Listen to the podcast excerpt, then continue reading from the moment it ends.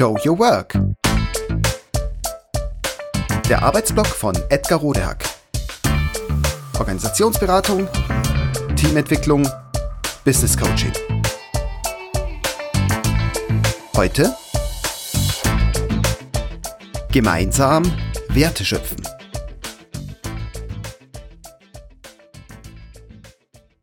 In den heutigen unsteten Zeiten steht Veränderung oft ganz oben auf der unternehmerischen Agenda. Wie aber soll das gehen? Was braucht's, um weiterhin erfolgreich zu sein?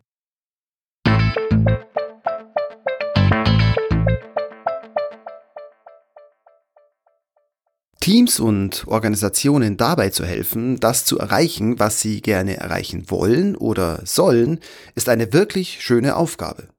Heute bedeutet das vor allem, dabei zu helfen, sich organisatorisch, strukturell möglichst gut und zügig auf sich immer schneller wandelnde Marktbedingungen einzustellen. Veränderung steht also glücklicherweise immer öfter ganz oben auf der Agenda, denn sonst, so die berechtigte Befürchtung, könnten wir den Anschluss verlieren. Doch wie? Wie passen wir unsere bestehenden Strukturen an? Welche neuen Kompetenzen und natürlich Tools braucht's, um kurz- bis mittelfristig wettbewerbsfähig und also erfolgreich zu bleiben.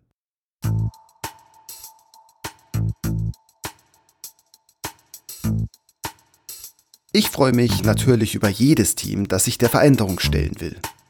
Noch mehr freue ich mich, wenn Teams einen grundsätzlichen Fehler vermeiden und nicht zuerst die zweifellos wichtigen Fragen nach dem Wie zu stellen. Also danach, was genau anders zu tun ist. Erst einmal gibt es nämlich noch wichtigere Fragen zu diskutieren. Was heißt eigentlich wettbewerbsfähig, erfolgreich oder auch gut? Ganz allgemein. Für uns, für unsere Kunden und auch spezifisch für unsere Produkte oder Dienstleistungen. Was ist uns wichtig? Und vor allem natürlich auch, was ist unseren Kunden wichtig? Wie bringen wir all das gut unter einen Hut? Ganz konkret.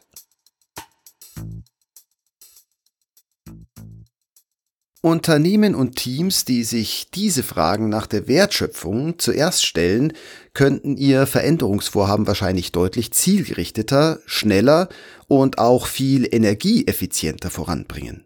Denn sie sparen sich so eine Menge nervende und auch zeitraubende Umwege. Doch obwohl die maximale Wertschöpfung das Mantra unserer Leistungsgesellschaft ist, zumindest vermeintlich, fragen wir erstaunlicherweise selten bis nie danach, was sie für uns und andere wirklich bedeutet. Also zum Beispiel für uns und unsere Kunden. Warum eigentlich? Könnte es daran liegen, dass wir es selten bis nie gelernt haben? Dass es uns deshalb gar nicht in den Sinn kommt? Dass wir deshalb auch keine Übung darin haben? Schließlich haben wir unsere Zusammenarbeit und auch unser Zusammenleben bislang sehr erfolgreich organisiert, indem wir Wertschöpfungsfragen delegiert haben. Die Antwort darauf, was sein soll, was gut und wichtig und richtig ist, was also Erfolg und Wettbewerbsfähigkeit ist, haben wir als Einzelne, als Organisation und auch als Gesellschaft bislang Instanzen überlassen.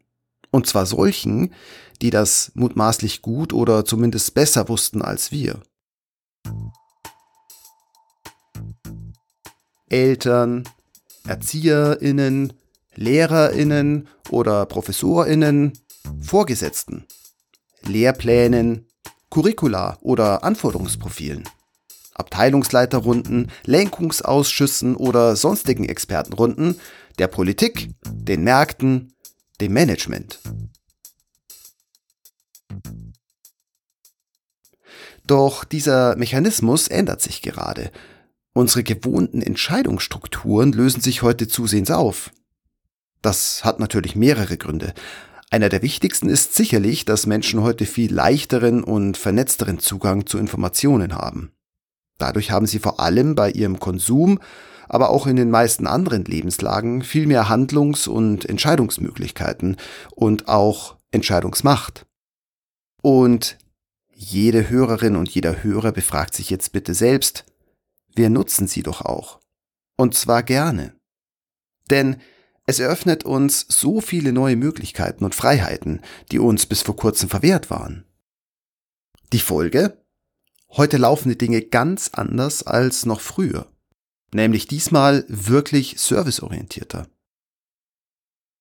Der größte Unterschied dürfte eben sein, dass darüber, was die Wertschöpfung ausmacht, was also konkret wichtig ist, was sein soll oder sein kann, immer weniger die Vorstellungen oder vermeintlichen Zwänge von Produzenten, Dienstleistern oder andere echt oder mutmaßlich übergeordneten Entscheidungsinstanzen befinden.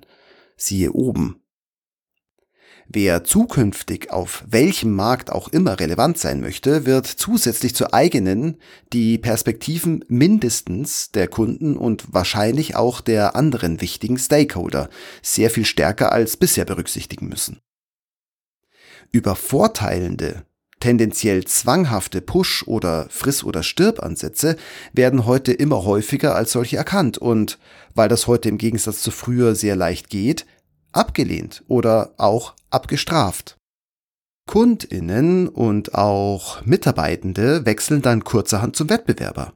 Oder sie werden, was eine der stärksten disruptiven Kräfte überhaupt ist, oft genug selbst zum Produzenten bzw. Anbieter des Produkts oder des Services, die sie sich eigentlich gewünscht hatten.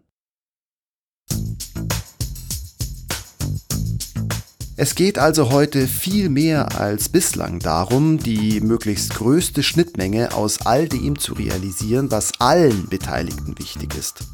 Als Einzelne und als Organisation haben wir uns dazu ehrlich zu befragen und zu beantworten, was ist mir, was ist uns, was ist generell wichtig, was können wir wirklich und was können wir wirklich nicht, was brauche ich, was brauchen wir, was fehlt.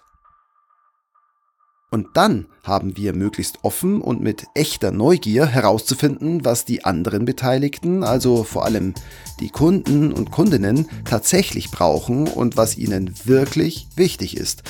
Und eben weniger, was wir meinen, das wirklich wichtig ist. Das alles erfordert unternehmerische Kompetenzen, die im Land der deutschen Tugenden vielleicht allgemein noch ausbaufähig sind. Nämlich die Lust am vertrauensvollen, also zwanglosen, offenen Dialog auf Augenhöhe.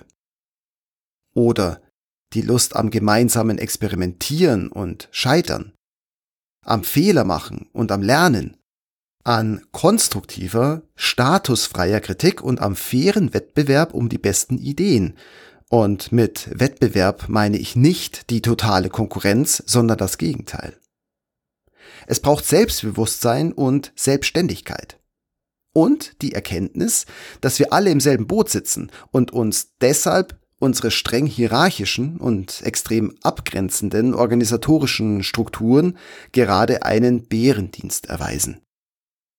In den letzten Jahren haben sehr viele Menschen, Teams und Firmen genau das erkannt.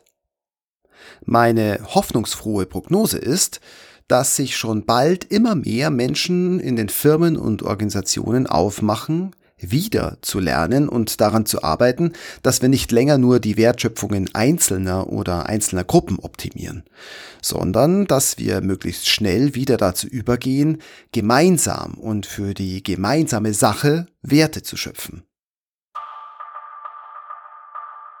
Sind Sie auch dabei?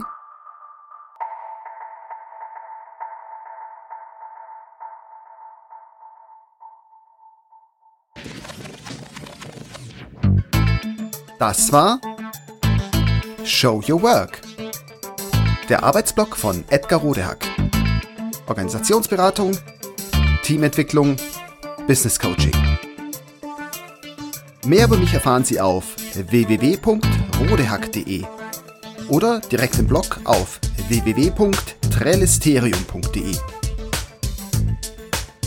Wer mich kontaktieren möchte, kann das gerne tun unter info at rodehack.de oder auf LinkedIn.